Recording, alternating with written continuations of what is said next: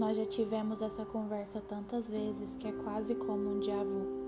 Você chega, senta na minha frente, despeja um caminhão de expectativas, um de problemas, um de frustrações, e eu escuto em silêncio. Depois, pausadamente, digo o que penso com relação a tudo. Despejo toda essa merda de tristeza que trago no peito com relação ao que nos tornamos e prometemos mudar. Mas não mudamos. Nós apenas seguimos sendo quem somos. Vez ou outra nos acertamos, mas os mesmos assuntos e problemas e frustrações sempre acabam vindo à tona, de novo e de novo, num ciclo sem fim.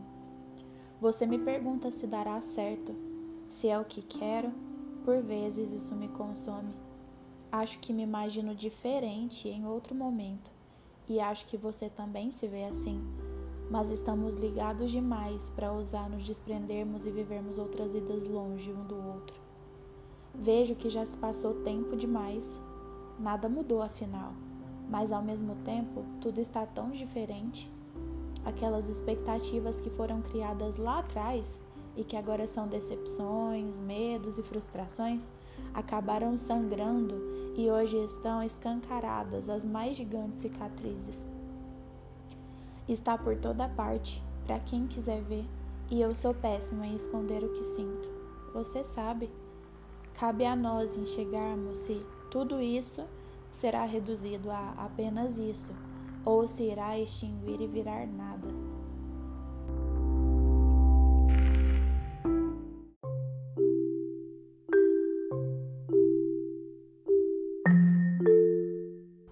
Ele é inseguro e não gosta de falar de si.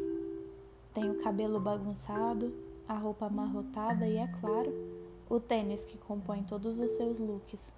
Discreto, sério, reservado é o que dizem, mas quem o conhece sabe o que há de verdade aí dentro. Ele é pura alegria e energia, sem tempo ruim, sorriso no rosto e às vezes até samba no pé. Alguns tentam o chatear, tirar do sério ou coisa do tipo, mas não entra maldade alguma em seu coração. Ele é um livro de ficção científica, outras vezes de romance com um pouco de ação. Ele é um doce bem gostoso criado a partir de um fruto cítrico. É um mar de choros e risos, infinidade de prazer, de cor e de cura.